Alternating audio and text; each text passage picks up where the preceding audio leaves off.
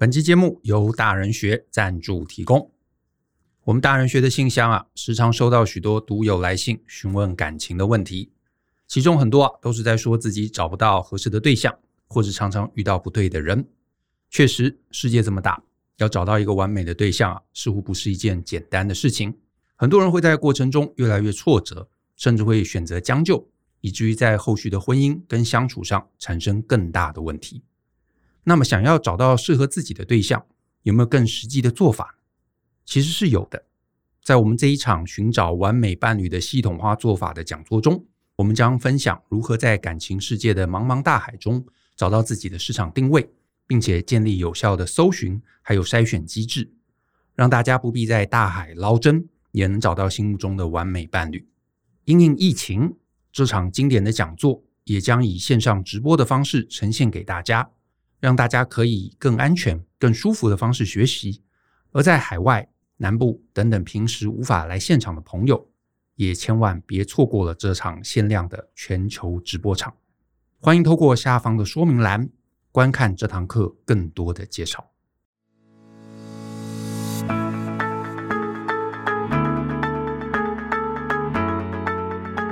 欢迎收听大人的 Small Talk，这是大人学的线上广播节目。我是舅张国阳，大人学啊是个分享成为成熟大人必备学问的知识平台。我们长期分享职业发展、人际沟通、个人成长、商业管理以及两性关系等等的人生议题。那欢迎大家呢可以多多关注。在今天的节目啊，呃，我是又要来回答一封读者提问。那这边呢，我也再提一下，就是呢，如果你有任何问题啊，都欢迎你可以写信到 Podcast。At ftpm 点 com 点 tw 这个信箱。那如果呢，您寄来的题目啊，是一个我们大概在十五分钟到三十分钟之内啊，能够充分讨论的一个议题，那我们呢就会尽量抽空出来来回答。那今天啊，今天选到的是一位署名叫做 Ryan 啊，他写来的信。那首先呢，我就先念一下啊 Ryan 的信。好，一开始他写说呢，诶，两位老师好，我叫 Ryan，今年二十五岁。目前在一间中型的企业当法务，那到职呢也满了一年半左右。我想请教的是呢，当初法律系毕业之后，我没有像大部分同学一样应届考上律师执照。原本呢想要多考一年，可是最后因为得了忧郁症，提前退出了国考这片苦海。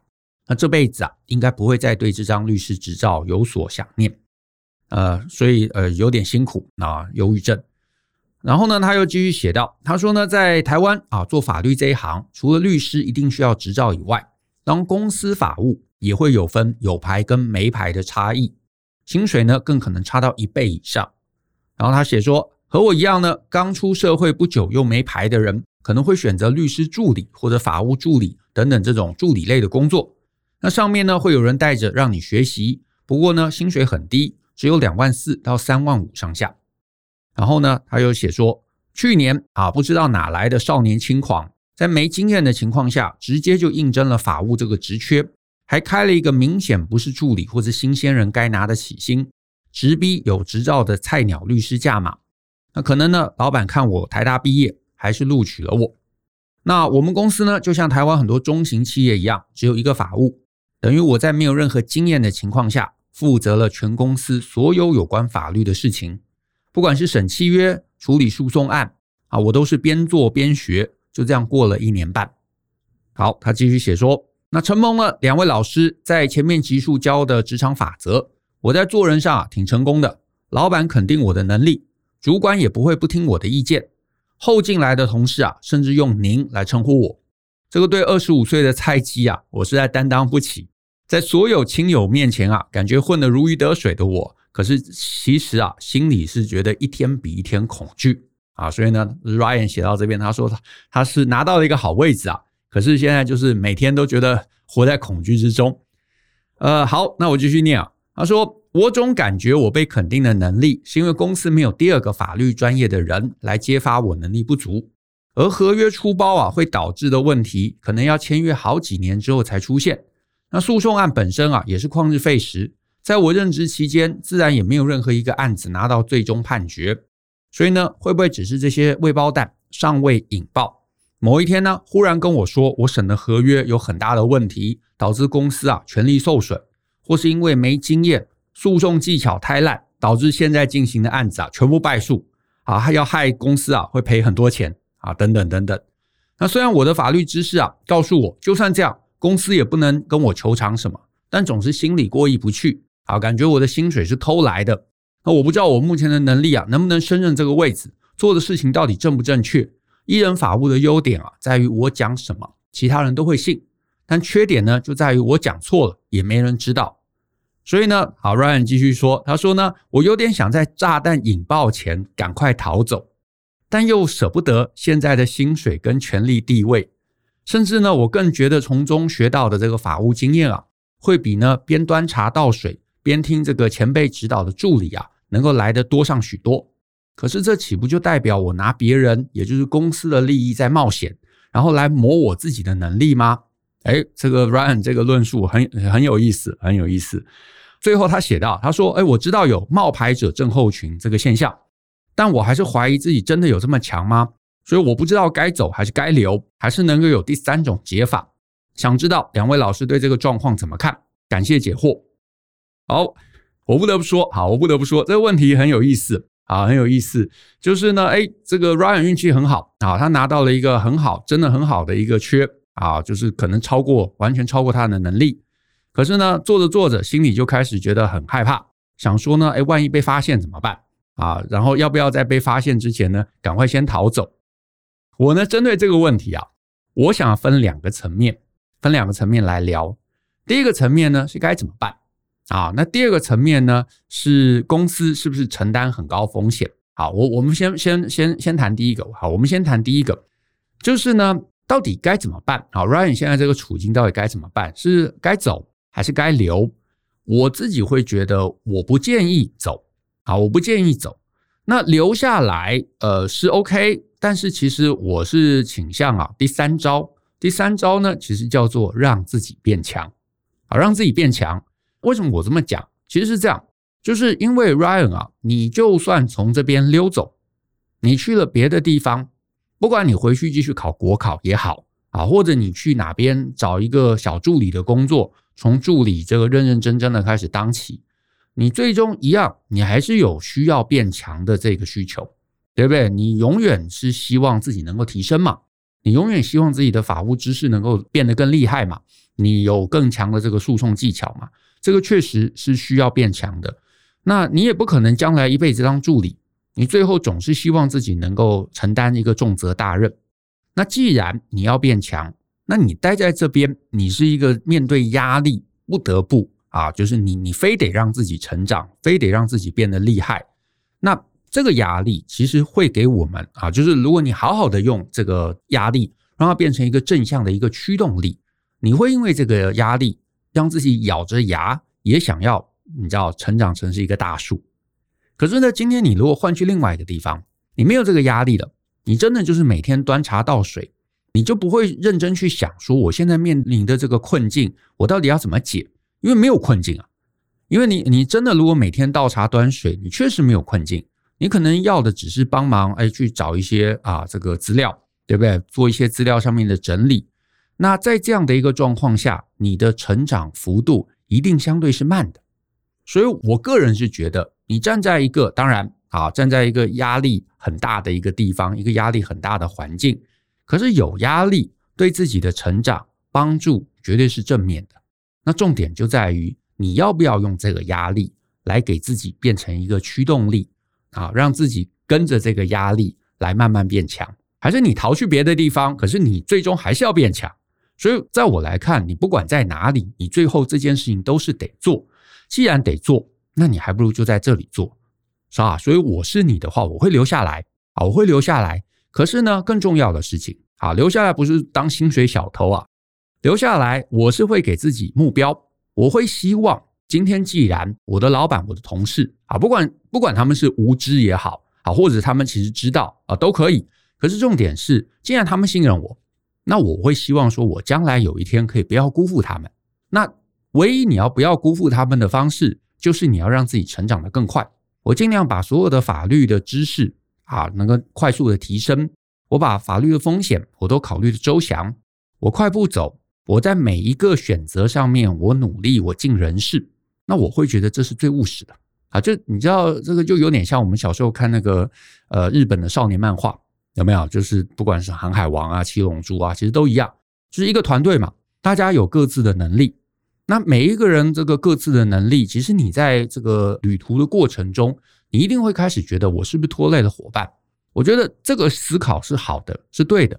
可是当你有这个思考，有这样的一个困惑的时候，你该做的事情就是对，所以我让我自己成长嘛。所以成长到某一个点的时候，我就不会拖累伙伴了。我甚至可以帮伙伴更多的事情啊。那我觉得，如果你从这个角度来反思。啊，把这样的一个压力转化成是让自己能够提升的一个驱动力，那我会觉得这一切就会变得比较健康啊，然后你也可以走得比较远。所以呢，我在这个议题上啊，我的想法可能真的就比较简单一点啊，也可能简单，可能粗暴，就是我非常非常认同冒牌者症候群很难搞，可是我觉得最终的解决方案就是让你自己啊努力配得上这个位置，你配上了，你甚至超过了。你自然而然就没有这个问题了。可是呢，你如果只是逃跑，我会觉得逃跑就会引动下一次的逃跑，因为你逃到另外一个地方，你可能会觉得，哎，我我好像差不多符合了。做一段时间，你还是觉得你有你有匮乏，你有不足的地方，那你是不是要再逃到一个更简单的地方？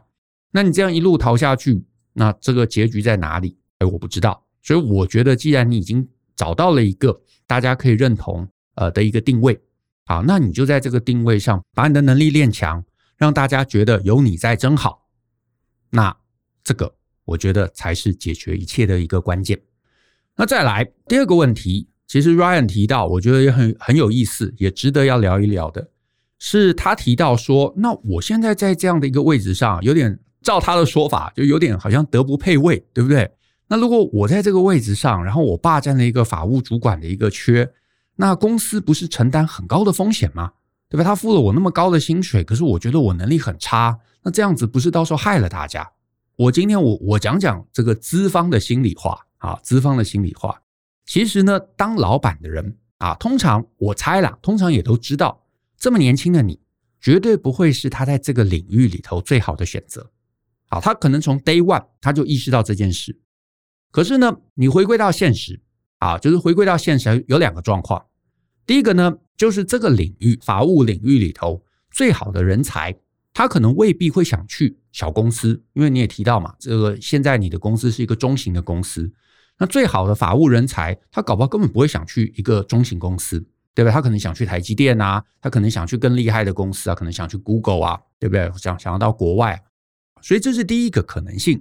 再来第二个啊，第二个面向就是呢，最好的如果是这个领域里头最好的法务人才啊。他可能也是贵到一个中型、小型公司是负担不起的一个程度，所以呢，老板呢也是某种程度也是一个退而求其次啊，就是他觉得风险可控的范围内，他找到一个可能相对他觉得 OK 有成长性啊，有 potential，将来可能可以帮公司能够撑起一片天，像你这样的一个人，他愿意给你机会试试看。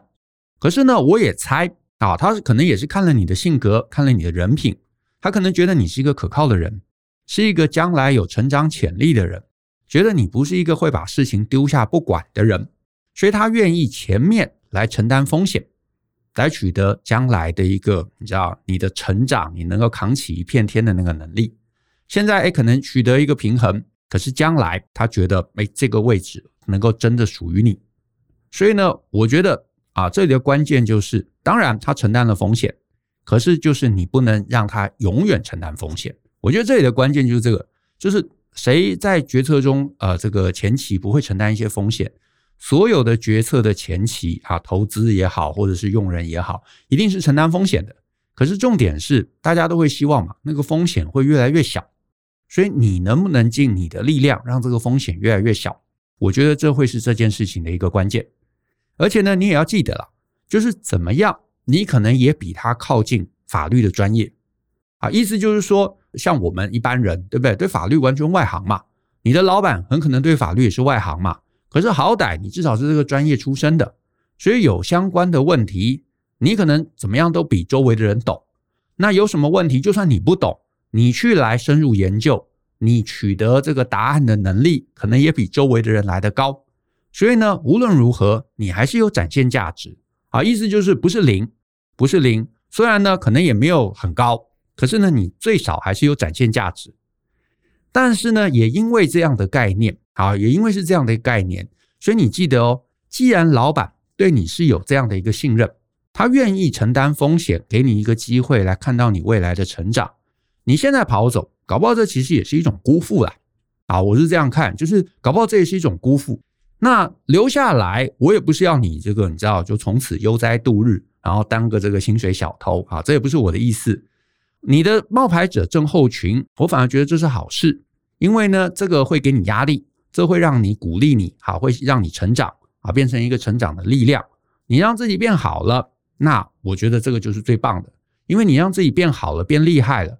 这个能力是属于你的嘛？是一辈子都带不走的，是你一辈子能够呃使用的法律的能力。可是呢，你变强的同时，你也会降低现在这间公司的经营风险，你也降低了老板的风险，而且你也回报老板现在压注在你身上的这个信任。我觉得啊，这才会是一个双赢的选择啊，这才会是一个双赢的选择。这也就是为什么我前面会鼓励你留下来，可是要变得更好。啊，不是留下来只有摆烂啊，那这不对。留下来变得更好，那我觉得其实才是谁都没有输。那讲到这啊，我再多呃闲聊个两句，就是呢，其实啊，在职场上面，所有的职位找人啊，找一个新人，老板其实都是在承担风险啊，就是老板一定是承担风险的那个人，就是大部分啊，当资方的人也都知道，所有来应征的人啊。都是想要应征超过自己能力的职缺，很少人会说哦，我现在能力是一百分，我去应征一个六十分的职缺，对不对？这个他会觉得吃亏嘛，拿了比较少的钱。大部分都是反过来，我六十分，我试试看我能不能应征到八十分的职缺。好，所以这是正常的。好，我我这样讲，它也不是好或不好的问题，我只是说这就是常态。所以呢，如果今天这是一个老板，他看你呢底子不差，态度好。感觉人呢很有责任感，其实很多老板啊，可能都会愿意稍微让你挑战，你知道这个高一级的一个职缺，让你试试看，然后呢，让你在工作中磨练自己，从六十分呢成长到八十分。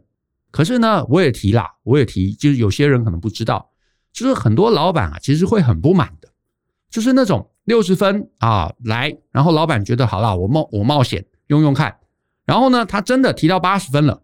然后忽然他就开始说：“哎，这个工作好无聊哦，然后没有学到东西了，然后就逃走。”那这个其实才真的是那种拿别人的风险来累积自己的实力啊！因为你刚到嘛，然后你也没有回馈，你就跑走，前面搞不好还出了很多包，老板要收。那这个老板通常大部分老板可能心里就会不爽。那心里不爽会不会表现出来，那是另外一回事啦。可是呢，我就让你知道。哎，这样子的状况，反而很多老板心里是会不爽的。可是呢，啊，所以我们回归，我们回归。如果呢，你不是刻意这样做，啊，不是就是哎，我这个呃，找到一个好像超过我自己能力的地方，然后我提升、提升、提升，哎，刚到我就逃走。如果你不是这样子，然后你愿意提升自己，你没有要当薪水小偷，你愿意提升自己，将来来回报这个所谓知遇之恩呐，那我是觉得你也不用太觉得自己现在这个有什么不对。也顺便一提啦，就是你搞不好也听过一个概念，叫做彼得原理。就是呢，人呐，在职场上面，最终都会升迁到一个能力配不上的位置。换言之啊，一辈子很长啦，你就算不是现在碰上这个问题，将来难免可能也会碰上。